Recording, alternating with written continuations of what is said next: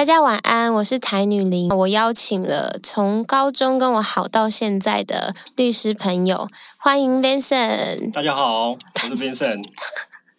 好，那 Vincent 你可以跟我们稍微介绍一下你自己吗？好，大家好，我是 Vincent。然后我现在在松山区当职业律师，然后我们事务所叫做 法律事务所。好，然后我们可以讲哦。主要的业务是说做那种传统的民事诉讼跟刑事诉讼啊。然后民事诉讼大部分就像是大家想象中的有那种离婚案件啊，然后还有一些土地买卖纠纷啊，然后诉讼部分哦就比较七零八种，可能有 大家想象中的那种呃，现在很红那个什么柬埔寨啊。哦，你们也有处理到这种案件吗？人口贩运那种。哇哦。然后还有一些毒品啊，还有一些呃诈欺啊，然后还有一些。伤害或者是枪炮弹药这样，怎么听起来不太能播？听起来很辣。呃，这个真的很辣，非常辣。那你是什么样的动机，然后会想要考法律系啊，当律师这样？一开始会想要走法律系这条路，是因为那时候我高中的时候很爱看美剧哦，然后那时候看了一部美剧很有名的，叫做《金装律师》，我想在座各位应该很多人也看过，然后它里面那个。主角叫 Harvey 嘛，然后他那个在法庭上的样子非常的帅，然后刚好分数很刚好了也考到了，大概就是这样。好，那那先插播一下，那你现在有觉得自己上法庭很帅吗？还是很狼狈？我觉得你现在看起来是很狼狈，没有那么帅。你说法庭上看到的样子吗？不知道，我觉得如果真的有机会看到自己在法庭上的样子，自己应该会笑出来，因为那个。正儿八经的样子，我觉得跟自己平常很震惊哦。对对对，跟自己平常在私底下跟朋友相处啊，还是跟家人相处，那个样子一定是差非常多的。那通常律师的一天呢，是在做什么？你是要问晚上的部分呢，还是白天的部分？白天，比如说，好，帮我们分一下好不好？就是没有了，没有。我说晚上是指说，这个各位真千万不要误会，我们晚上我们有一种业务叫做陪诊。什么叫做陪诊呢？陪诊就是陪当事人去。做侦查程序，这样就包括说去警局做笔录啊，然后去电地检署的部分，然后接受检察官的讯问，这样。然后白天部分的业务，大部分律师我想应该都差不多，可是因为律师有分非讼律师跟诉讼律师，做事情可能就会有一些不一样，而不外乎都是要做一些写状的事情，然后还有开庭啊，然后看合约嘛，然后还有跟。当事人开会，然后还有接受法律执行的部分，这样。所以你刚刚说非讼律师跟诉讼律师，是我们一般说的诉讼律师跟非讼律师指的差别是说，诉讼律师是在你要多去法庭做出庭，然后帮当事人打诉讼，然后非讼律师指的是说，比较像是在处理合约啦，然后这种不用去法庭开庭，可是跟法律有相关的法律业务，像顾问那样吗？顾问也是非送的一块，就基本上是指法律咨询嘛。所以这是可以选的嘛？还是就是看个人？你比较喜欢？指你事务所经营的方向跟做的业务，大概是这样。了解，要问你的是，就是像你，因为你跟我年纪差不多，所以应该算是刚踏入正式踏入职业律师这个行业，还没有到很久。那简单来说，你就是菜鸟。那菜鸟跟老鸟的，就是日常会有很大的差别吗？就是熬出头了，还怎样？老鸟又熬得好，跟熬得不好嘛？熬得好的可能就他们大老板，对，就像嗯，有些事务所的老板，然后他们可能是你们老板吗？这不好说，刚才都是讲述错名字，没有啦，就是主要说，如果你因为那个每一个工作都会有他的工作阶段嘛，嗯，对，所以如果一般开事务所的那种比较资深的律师，那他们可能比较做的事情会比较偏向业务的部分，就是负责说跟客人接案子，对，接案子部分还有跟客人做讨论啊，然后还有回答。客人的问题这样，然后他其他的事务会比较交给下面的律师去做，对，所以那种比较资深的律师，一般我们称为主持律师嘛。然后这种主持律师，他可能比较少需要进入事务所，他们很长的时间可能是在外面跟客户做，我们台语叫做博诺，嗯，对对对，应酬，对应酬的工作这样。OK，就像你刚刚说，你高中的时候有看过那个那个剧叫《精装律师》嘛？那其实最近也是有很多韩剧啊、美剧都是跟律师有相关的。哦，你说那个像什么《非常律师》？对对对，我就是想要问你说，你觉得这个是这个是合乎逻辑的吗？有可能？《非常律师》我有看过啦，因为它内容我没有看完，可是我看的那几集里面，我觉得它没有很浮夸的地方。没有吗？对对，我觉得基本上都还好。然后。它主要只是他们当然针对法律专业的部分描述不会那么多，对。所以他如果在法庭上他的表现是那样，跟平平常人比较不一样的话，其实也 OK。有时候因为是毕竟是戏剧嘛，所以会有一些差异，他可能会比较浮夸一点。可基本上他讲的那个流程啊，还有里面法律讲的内容，没有很大，我看到部分没有很大的错误这样。哦，对对对对。这也是有可能的。对，所以他们这种东西一般还是有考究的，对当然，我看我有看过比较夸张，像那个之前那个什么黑道律师文森佐，对，那个比较像是他太帅了，比较像动作片，所以那个就比较比较没有这样，对对对，不符合常理。对他那个就跟现实上的律师差别比较远，这样。嗯，所以你觉得就是电视剧上面的，跟就是那种的很帅，然后。呃，实现正义的这个部分好像是有可能发生，但是以现实层面来说，是不是法律是用来保护坏人的？我觉得法律是用来保护懂法律的人。嗯，对，在我心中对法律这件事的理解，它就是一个社会的规则跟秩序，是，然后它是人定制出来的东西，所以说你就是必须要懂这规则，你可能才会获得比较好的保障。就像是我们平常玩一场游戏，你要先了了解那个游戏规则，嗯，这个游戏才能玩的顺畅嘛。因为法律当然它有，它是保护大家的规则，可是毕竟它是一个规则性的东西，那你必须要对它有一定的熟识度，才能正确理解说这个规则是什么，甚至是运用它得到一些好处。运用它，我觉得说得到好处或许不是那么精确，而是说。因为规则对大家来说是公平的，嗯，哦，那就是越越熟悉它的人，自然会可能在这个规则下比较好适应跟比较好生活这样。所以，因为法律是可能对于说一般人是比较陌生跟比较远的东西，所以这时候我想律师这个行业才会出现。但是，像就是就这个看我现动的人应该都知道，我有陪员工去开庭，但是。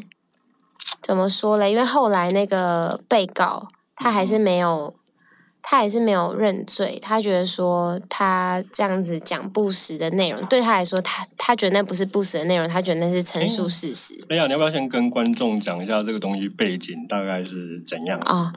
这个背景就是去年的十一月的时候呢，我们公司的一个妹妹，简单来说就是在网络上被开副本泼脏水，就是可能说她是。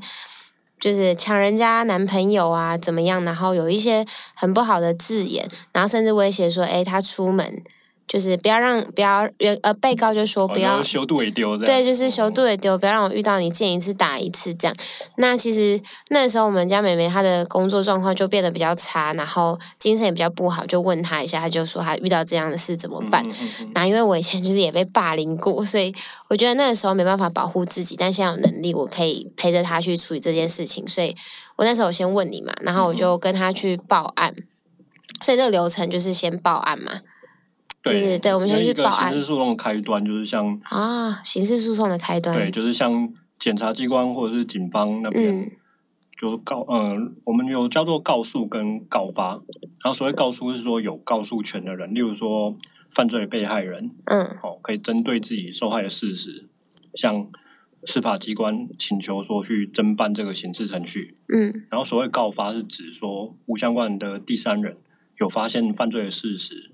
然后一样可以向检警机关那边去看到邻居在吸毒犯罪事实。对，就是例如说你想哦，就例如说我今天在我家听到隔壁那个吸呐，然后那边飘出了阵阵的 K 味，嗯，闻到 K 味就可以报，你就拨起一一零，然后说，哎，请他贝贝，那个隔壁那个味道怪怪。这是告发。对。但如果是直接的受害者，就是对，例如说像那个你妹妹那种状况的话，就是提告诉这样。对，好，然后那时候我们就是去就是他的他现居地的地方，因为这个事件发生是在网络，所以是在他现居地的地方这个地方来报警。然后报警之后到很久，哎，这边我做个科普啦，就是因为网络是一个无佛界的东西嘛，所以它因为一般我们刑事诉讼的管辖地方会以犯罪发生的地方为主，可是网络是一个无佛界的地方，所以基本上你可以找一个就近的地方去提提向警方报案就可以了。对，这里如果以后有大家不幸有遇到这个状况。如果知道这件事情，我想应该会方便很多。例不然，不然，例如说你跟一个南部人在网络上吵架，然后在你附近能报警就好了。对对对对对，这很重要，因为之前我在呃大概两年前嘛，然后遇到那个变态，然后那个变态呢，我是在我家那边遇到，但是因为我不知道说，哎，如果要呃报警要在事发的那个管辖去报警，所以我就跑我在别的地方然后去报，就他就说你要回来。对，所以有差别啊，就是报案的地点。好，然后我们就报案完之后，到今年五月才收到第一次的侦查庭通知。嗯。对，然后妹妹就去开庭，结果开庭的那一天，因为对方被告也是当天要开庭，也是也是跟我们排同一天，然后他们他那天还在他的 IG 上面又再发文一次，就是发什么什么这年头讲实话也会被告，然后又但是很嚣张，又再骂了一次什么破吧之类的，就很荒谬。然后我们，所以我们那天侦查庭的时候，我就直接再把那张印出来，然后叫妹妹拿给检察官看。然后上上周就是开庭。然后，但因为你不是跟我说，就是基本上刑事案件是先调解，如果调解无果才会。应该说，任何的诉讼程序开端，都法院那边都会尝试说，问你们要不要做一个调解的动作。当然，不是所有的刑事案件都可以经由调解就结束这个程序，只是针对那种告诉乃论，也就是一般人想象，因为我们民间有一种说法叫做公诉罪跟非公诉罪。什么叫公诉罪？就是我们窃盗。呃，公诉罪我们在法律上面专业用词叫做非告诉乃论之罪。嗯，也就是说，只要检警那边，也是检方跟警察那边，只要知道说有某个犯罪事实，那他们就必须要去侦办这个犯罪事实。好，不不会因为说告诉人他撤销了他的告诉，这个案件就结束了。然后告诉乃论之罪是指说，例如说我们很常遇到那种妨碍名誉的案件，好，这时候如果犯罪被害人，也就是这个告诉人，他没有要继续追究追究这件事情，然后要做一个撤诉的动作的话，那检警机关那边就不会继续办这个犯罪事实，所以就会像这种非呃像这种告诉乃论罪，就会尽量来调解。是哦，对对对，因为。国家司法资源是有限的嘛，就是呃司法机关的人力，法官啊、检察官那边人也是有一定的限制嘛，他们人没有那么多。然后这时候如果跟民间方，像特别是这种案件，可能数量非常的多，那可能国家的司法程序上面就会希望说，那你们可以去瞧一瞧，然后和解谈一下赔偿，然后把这个程序尽快解决掉，可以减，可以嗯可以减减少整体的社会负担啊，然后也。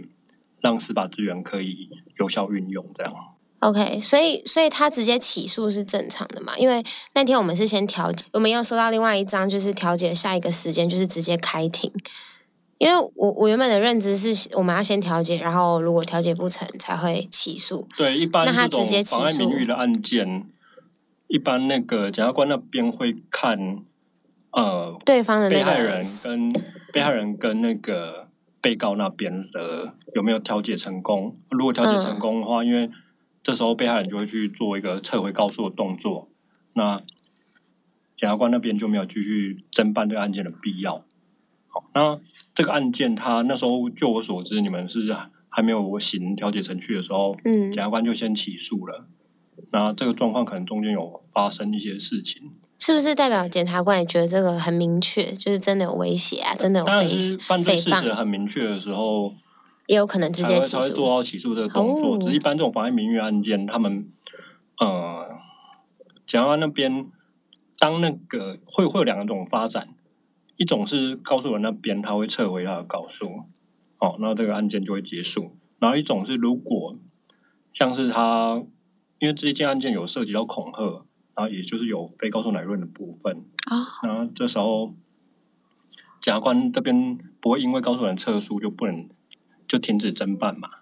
那这时候，可是他跟那借由做，如果双方有达成调解的动作，那可能他们被告那边还是可以从检察官这边获取缓起诉的动作。所谓的缓起诉，就是说，哦，检察官会给你一定的条件，就是说你要向国库赔偿啦，或去做自供啦，或者向被害人道歉。嗯，然后在一定时间内，你只要乖乖的，不要再犯任何犯罪，就没事。对，你之后就没事了。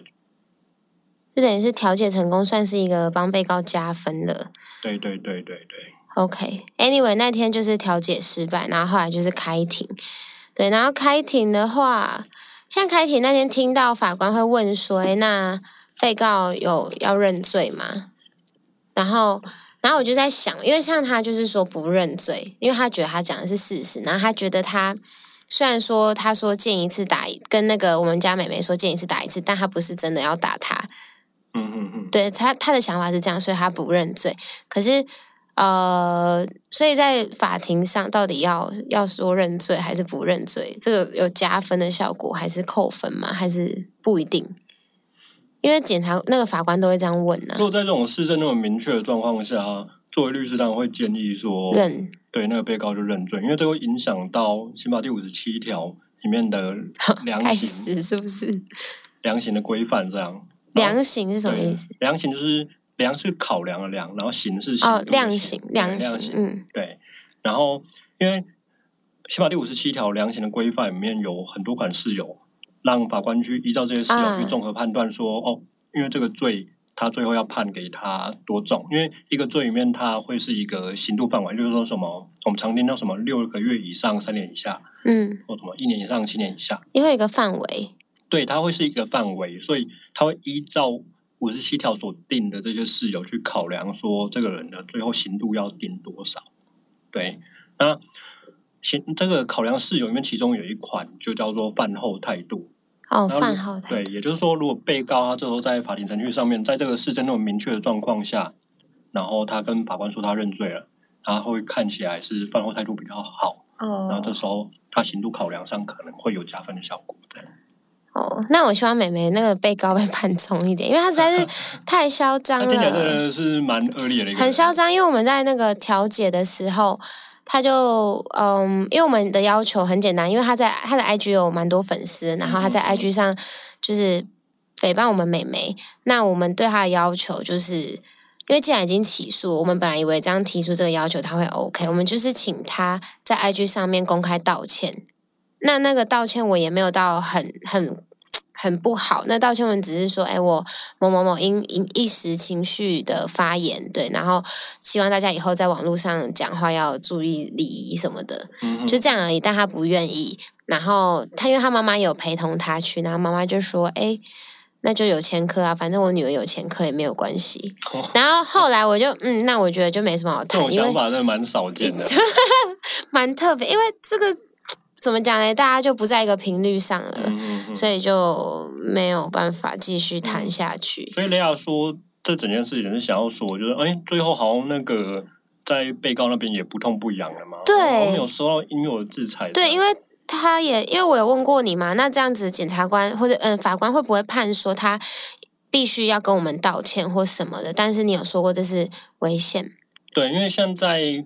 法院那边没办法判决，叫做那个被告那边让他去做强制道歉的动作，因为这违反他的自由意志。然后之前那个宪法宪法法庭有针对这部分去做过事先的动作，这样。然后至于说刚才雷亚说的，他感觉好像被告在这个案件里面他不痛不痒，可是因为我觉得有有一件事情跟价值观这件事有关系，像他在这个案件里面，他最后受到的。结果可能是几个月的有期徒刑，然后可以一颗罚金，对，然后以及他会有背上我们民间所谓的前科记录嘛，因为他就有刑案的案底。他这个会吗？就是妨碍名誉跟会啊会啊会有这个会有刑案案底，因为这个是有判决出来的嘛。嗯，那也是判决确定有罪。那最。因为就像刚才讲的，价值观的关系，对，这是价值观他可能真的觉得说，我赔几万块，然后比我道歉。道歉来还来这是小事情，我的我的尊严很重要，然后我就林北不爽道歉，然后这几万块我就让他去一个发金，所以我只能说这是他个人的选择，因为，嗯，就让他因为将这个被告他有他的自己的价值判断嘛，他觉得说他宁愿不要道歉，然后要去背上前科，然后跟被判决有期徒刑，虽然他最后可能很大几率可以一颗罚金啊，对，可是就像同样的，我们在于被害人的立场。有些人可能对于这个结果可以满意，有些人可能对于这个结果不满意。我理解。对，我觉得因为法律有它的极限的范围，所以我觉得他没办法让所有人总是都很像很公平或怎么样的。对对对，因为每个人对这这种事情的感受跟接受度是不一样的。嗯，了解。像我们换个角度讲，你看他讲了几句话。他也要付出了好几万块的代价，当然这样看起来就没办法没办法去弥补说受害人对受害人他心灵上面的损伤嘛。因为那时候你妹妹她可能真的因为她讲话，然后受到还对啊，还有其他的网友会来骂什么的。可是我们不要忘记这件事情，我们在民事上面民事的部分还是可以对他提起诉讼的。还可以再提一次，对对对对，因为我们法律程序这部分会分成刑事的程序跟民事的程序嘛。然后刑事程序是针对说他所涉犯的这种妨碍名誉的案件，酒醉无罪的问题。然后民事程序的部分是针对说，因为他辱骂了你妹妹，跟恐吓他，然后可能对于你妹妹的人格权造成的损伤，那这部分我们可以去要求赔偿所谓的精神赔偿，对。可这样拿这种要拿的证明就比较多，因为美眉毕竟不是公众人物，对不对？对，这种损失比较难证明。可是有时候这种精神损失很难证明的时候，法院那边也会自己去酌定一个数额。对，OK。我们一般常做的做法就是说，哦，因为经过这件事情之后，然后他可能半夜出去走夜路都会觉得害怕，呃，我要被打。对，然后找医生鉴定吗？平常工作也受到影响啊，然后业绩很烂。对，然后常常做噩梦。然后你可能就开一个价嘛，然后说法官觉得，哎呀，这好像太多，那觉得不合理，然后就砍。但是他会，法官最后判决出来理由会说什么？哦，综合这个被告跟原告的学学经历啊，然后社会地位啊，然后知识水准啊，bra bra bra bra，综合判断就讲一堆屁话，然后说，哦，最后应该以多少元为适当，然后判决出一个金额，这样。那他就要赔吗？会，他要赔。所以，那我问你哦，比如说，在就这个案件来说，在刑法上已经确定是有罪的情况下，我们再去提民事的这个诉讼，是不是获得判决的几率会大很多？这一百趴，一定会拿得到，一定会拿得到，因为他刑事判决有罪。当然，刑事的法官跟民事的法官可以做不同认定，可基本上这种刑事被判决有罪的案子，很难在民事那边翻盘。OK，对，了解。那像。这种像，因为我平常平常遇到的案件不多啦，那你一定遇到很多。那有没有其中几个你觉得哎特别深刻，还是说让你觉得让你特别累的这种案件？特别深刻或特别累的？对，这样讲好了，因为我不会演的讲，就是我们事务所做的比较多形式的部分，我很常接触一些。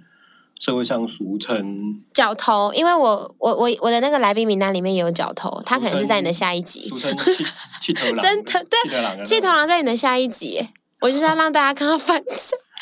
对，然后因为他们这种类型的客户，他他们会涉及案件比较很长，可能是毒品啊。那我就举一个毒品的例子好了。然后这个毒品的当事人，他他其实并不是混迹江湖的人。他是个普通人吗？对他是一个普通上班族。以一般人角度来说，他可能不普通了。可是，在我角度来看，他就是没有帮派背景的人。OK，没有帮派背景。因为他成长历历程中，然后不小心或者有意为之，我不知道，他就有沾染毒品。嗯。然后他那个事情是这样，就是他。他们去，就他们一群人会吸安非他命。哦，他跟他朋友一群人会吸安非他命。二级。对，安非他命是二级毒品。然后记得二级二级毒品是很重的。哦大麻也是二级呢，律师。这个世界真是没道理啊！对啊，你是普通人吗？你在讲你？这个可以剪掉。没有了，没有了。然后那个那个当事人，他他们的他案件过程是这样，就是他因为他们可能零售去买安非他命会很贵。然后团购吗？对他们就天哪，他开团购，图片也可以团购，然后他们可以开团购，然后他就是。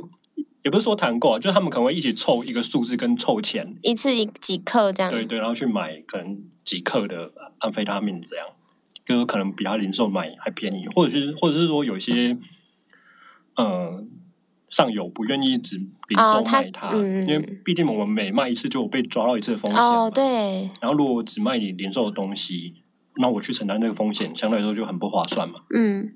对，所以他们那时候就会几个人，然后凑要买一个量，然后凑一些钱出来，然后叫我们这个当事人去买。嗯。然后，但是呢，他们那种交钱的方式是，然后可能由这我这个当事人他会先垫付，例如说三万块啦、五万块，然后之后他去付了这些钱之后，然后他跟他其他朋友收钱。这样就变他是不是在零售啊？对，然后这个状况最后就变成他在零售。哇！站在我那个当事人角度，他会觉得说没有啊，我们是一起买的，啊，而且我从这个当中，因为这个罪是不一样的，我没有我没有获利，这会变贩贩卖比较重。所以说这个就会扯到说我们那个毒品危害防治条例里面的制造、运输、贩卖二级毒品罪的部分，重哎。对，然后我就想，他其实在这个事实里面，他。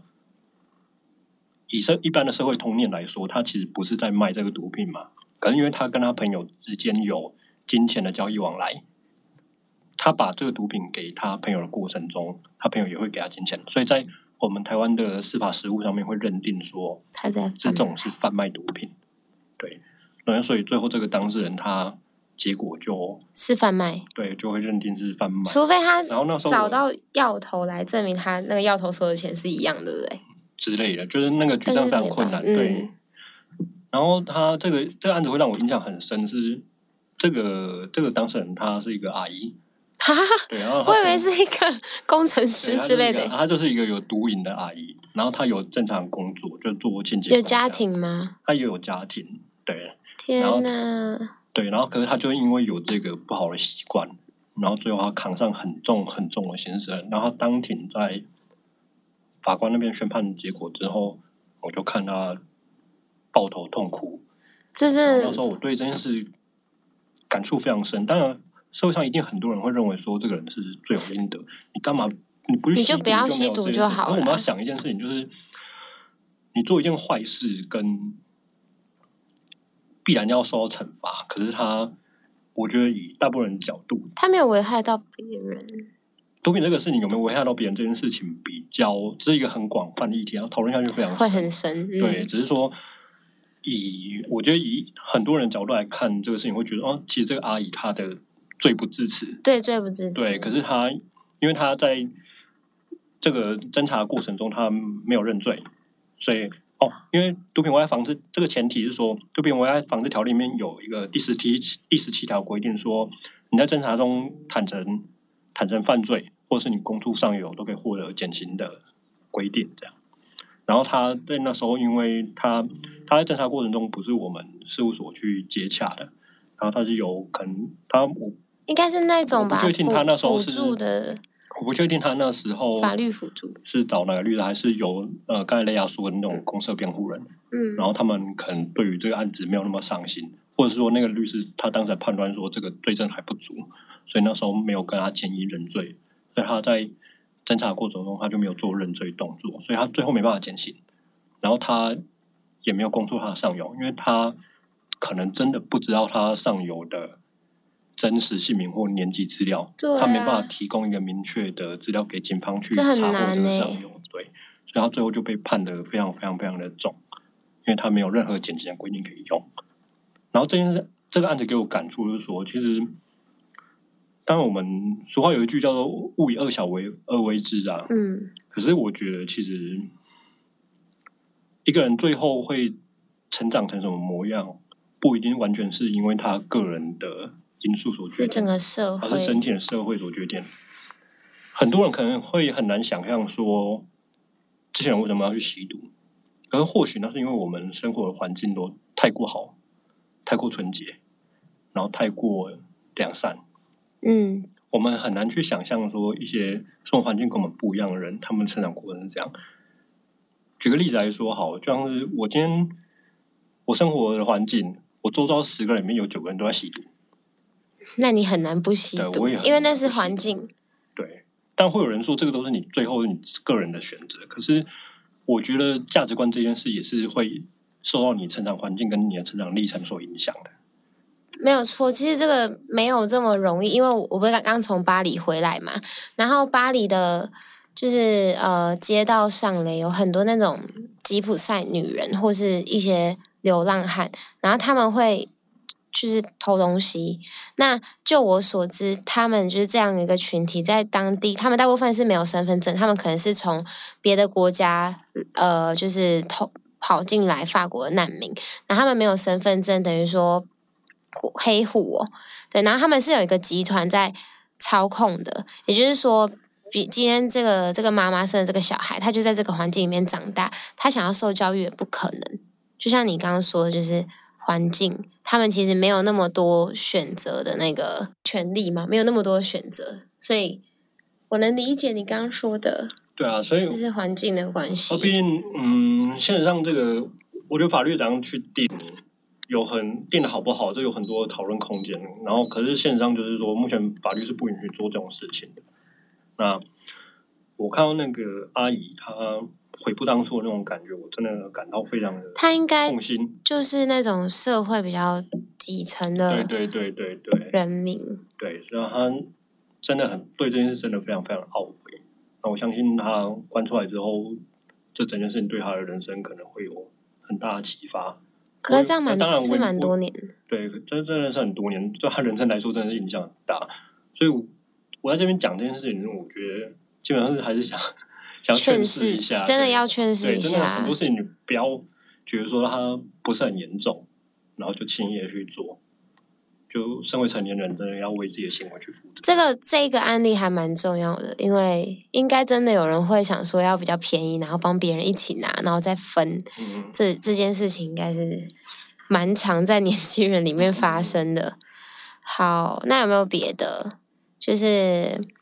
嗯，就是你工作的场域啊，让你比较印象深刻的，比如说法院都没有冷气是吧？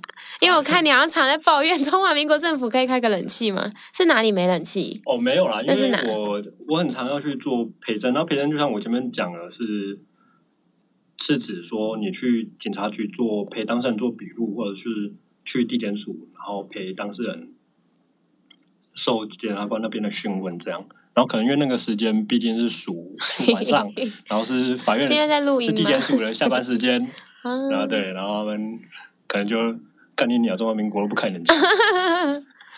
好，哎，陪侦会很刺激吗？因为那些要陪侦的人是不是都是刚抓到的？这东西可以讲很久，对他真的是说有趣也不太对啊。可是我觉得，就像雷亚讲的，他是一个有时候真的很像冒险的事情，就很突然的吧？对，因为他我们。那个状况像是这样，例如说，哦，这边我们接获某个被告，例如说一个卖毒品的人，嗯，然后他因为他被警察局抓的时候，警察局如例如说拿拘票去把他拘提到警察局，对，就我们俗称叫冲了，就破破他破他家门，然后这种就是拿搜索票跟拘票去他们家把他抓走，然后这时候他们就会通知家属，然后通知家属之后，他家属可能会帮他请律师，叫律师，那我们就扣扣扣扣。然后跑到警察局去，然后陪他做笔录。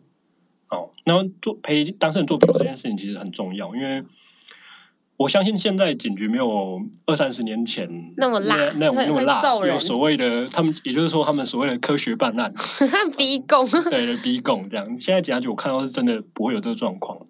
然后因为律师都会在场，然后他们也会录影跟录音这样。但我不会演的时候，我我还是有听过被揍的人啊，真的假的？真的。好扯！对对对，可是这个我我相信少数，应该是当地的那种乱源吧。我觉得大部分的中华民国警察都是非常守法跟非常优秀的。好，那内幕对，然后这个警察局会不会告我们？警政署告我们？没关系啊，那个 podcast 没有受广电法的限制，哎，知道吗，律师？这我还真的不知道。对，所以还好。然后，因为我们去那边，律师去。去陪当事人去警察局做笔录的目的主要有几个嘛？第一个就是说，你要确保说警察没有用非法的手段去逼供他。嗯，我们所谓的逼供可能不止大家想象中的揍他啦，然后或者是虐待他，让他讲出一些话，诱导，对，甚至是诱导，或者是警察会欺骗他说你同案的一些被告都已经这个好像很正常哎，都已经招认出来了，嗯，用一些手段去。好，那这个是合法的吗？就是骗他说啊，你同案你已经讲了，诈骗诈骗是不合法的，所以可是可这个东西有时候比较在一个模糊地带，所以律师在场就是确认说到底有没有这件事情，例如说哦，他会说某个被告讲。你的共同被告都已经招认了，然后他都咬说是你卖给他之类的。那你要怎么确认？这时候我们就会跟打电话，另外一个律师，我们就会跟警察那边说：“哦，那警察先生，长官不好意思，可不可以请你提示一下那个当事人笔录？”哦，但一般人哪知道要这样讲啊？对啊，所以这就是为什么律师要跟。那一般民众如果没有律师的话，可以请他提示吗？可以啊，可以。啊照理来说是可以的，只是。我不会演的讲，就是警察对待律师跟对待被告态度一定是不一样的，对，所以我觉得律师在场一个很大作用就是让当事人安心，嗯，他不会在这边遭受太多不公平的对待，是在法治范围内合理的去去去进行这个程序这样，然后再来律师在场还有一个很重要的重点，就是因为 你要去给当事人一些建议。让他不要讲出一些不该说的话，不该说的话，也不是说去帮他捏造整个犯罪事实，而是说他可能有些讲法，事实上不是这样，可是会因为他的讲法，而在之后的诉讼程序里面对他会比较不利。对，他可能就是说他情节没那么严重，可是他会讲出一些话，然后之后会以他这个供词，然后作为依据去对他的罪行去做判断，这样。嗯，所以律师的陪伴就是从做笔录开始到开庭，应该都很重要哎。不然如果像刚刚阿姨那个案件，也许他在做笔录的时候有个律师，会有不同的结果哦。原来是安内哦，所以不管多晚，你是不是都要去啊？如果有人抠半夜被穷起那种机房，当然，当然我们我们会去。但可是这种工作不是所有律师都很愿意做这种这种事情啊。对，就因为我们。工作性是因为菜鸟吗？还是因为你喜欢的案件是喜欢做的案件？但我觉得菜 菜就是原罪的一部分，对我来说，这都是学习一部分啊。对。所以像刚你这样说，你看半夜也要去，然后你的工作形态是这样子不分日夜的，那你要怎么调试？但我是觉得你是没有调试很好，看起来气色不太好，还是真的是没办法？前几年就是要这样。我觉得每个人累的程度跟累的地方不太一样，像。我自己这份工作累的地方，就像就是因为我陪的蛮多的，对，所以很多晚上时间我很长，要在地检署跟警局那边去陪当事人做笔录跟受讯问，然后就会比较影响到我白天的作息。这样是，那那个，因为你就是看起来跟我差不多，然后蛮年轻的，那会不会有那些？因为像江湖上那些阿哥，他们可能年纪比较大，会不会比较不信任你陪诊还是开庭？有吗？我觉得年纪这件事多少会影响，也会对对。可是因为他们会找到我们事务所这边来，基本上就是信任我老板，对，所以我们基本上就是报老板的名字出来说，哦，我是某某某律师底下的律师，对。然后如果他还是不是信不信任你，会说没有这个东西，我们待会都会跟某某律师进行讨论，哦，一起跟他，对对对。然后是接受在某某律师的决定下建议你。这样做，嗯，所以你对这份工作是充满热情。目前看起来还是还蛮喜欢的，就算半夜要这样，还喜欢吗？是因为我觉得律师是一个非常有挑战性的工作，是，当然它同时也是很累的工作，但是它不是一个一成不变的事情跟工作，所以说你在工这个工作过程中，你会接受到很多的变数跟挑战，嗯。相对来说，我个人会觉得这样的状况是蛮有趣的。就你很很常要在那边做脑力激荡，比如说你在陪诊的时候，你要去猜说，要猜警察那边手上可能有多少证据这样。哦，对对对，怎么猜？眼神哦，还是警察问的话？问的问的问题啊。哇哦，哎，好酷哦！我不知道哎。对，有时候有有点像是在打德州扑克的那种感觉。心理战。对对对。要哦，有案件有大成这样吗？这不是大小问题，而是这种案子的性质就是这样。哦，那你觉得，嗯，如果现在有人想要，比如说高中生好了，他想要考法律系，或是说，哎，有很多学士后的律师，呃，那个法律研究所啊，对，就是像如果有兴趣投入投投入这个法律领域的工作的话，你会给他们有什么建议吗？建议你有一颗很好的肝，这很累，跟工程师一样吗？很累啊。我觉得各行各业都很累啦，只是这个工作因为还会有日夜的问题，轻松的工作，所以我觉得做这行要有心理准备，这样要有热情啦，要有热情。你要随我老板常讲一句话，就是你要时时刻刻去想，说你到底为了什么要做律师？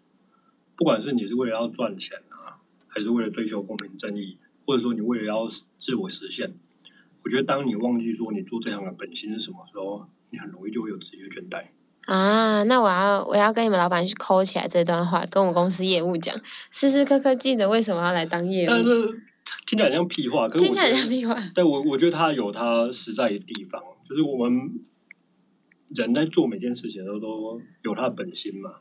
是你如果很清楚说自己为什么要这么做，我相信你在走这条路的过程中比较不会迷惘。嗯嗯嗯。当你忘记说你为什么要做这个事情的时候，你会不断的自我怀疑。那这时候我觉得这件事情。你会做的非常的痛苦，像我自己很常跟我自己讲是说，这工作是一个有意义的工作，不管说我的当事人或我帮我进行辩护或者是进行诉讼代理人，就是一般社会上大家认为的好人或坏人，可是我觉得我做的事情是对这个人有意义的事啊，我对，我我会觉得说这工作是有它的价值在存在的，也是因为有这个想法，不断激励跟鼓励着我。继续在这条道路上面坚持下去。哦，哎，你论文写完了吗？论文写完了吗？啊，这个太伤感情。了。你这还没写完哦？没有啦，我写完了，只是那个程序还没跑。还没考试。对对对对对。对，好，突然想起来那时候写到一半的时候，就是后来写完的时候，就跟那时候我有点讨厌这个话，这个这个生活，然后就跑来进去先来职场，就先工作这样。OK，那要写完哦，刘律师。如果几年后赚大钱了，就不用写，是不是？这都不能播。好啦，今天很谢谢尤律师来台女里的节目跟大家分享这些。简单来说嘞，今天呢，我觉得就是很劝世的一段故事，就是阿姨的那个故事，就是勿以恶小而为之。对，你们不会知道说你今天做的这件事情，在法律上或是对你的人生上会有多大的这个伤害影响。嗯，那你还有什么想跟大家说的吗？不要念法律系，不要念法律系，但念法律系很风光啊。很风光吗？这我我我是不知道啦。很风光，看你今天这样漂配。飘配吗？我看你不刚才不是在说我看起来落魄吗？刚刚看你在讲的那个过程中，看到你的眼睛里面有光。应该说，我觉得做这件事情，你要自己，就算谈不上喜欢，嗯，你要自己觉得做起来是踏实的，让你有成就感。谢谢谢谢尤律师今天来谈女林的节目分享那么多。那呃，如果大家对于法律上有什么小小的疑问的话呢？如果是太大案件，可能没办法。但如果小小的疑问的话，都可以私讯我，然后我会帮你们问尤律师。让我们一起谢谢尤律师来这里，大家晚安。大家。好紧张哦！你看我每次这样，我就会看镜头。我先看一下，呃。超尴尬的，你看我这边都我们没有，我们都是。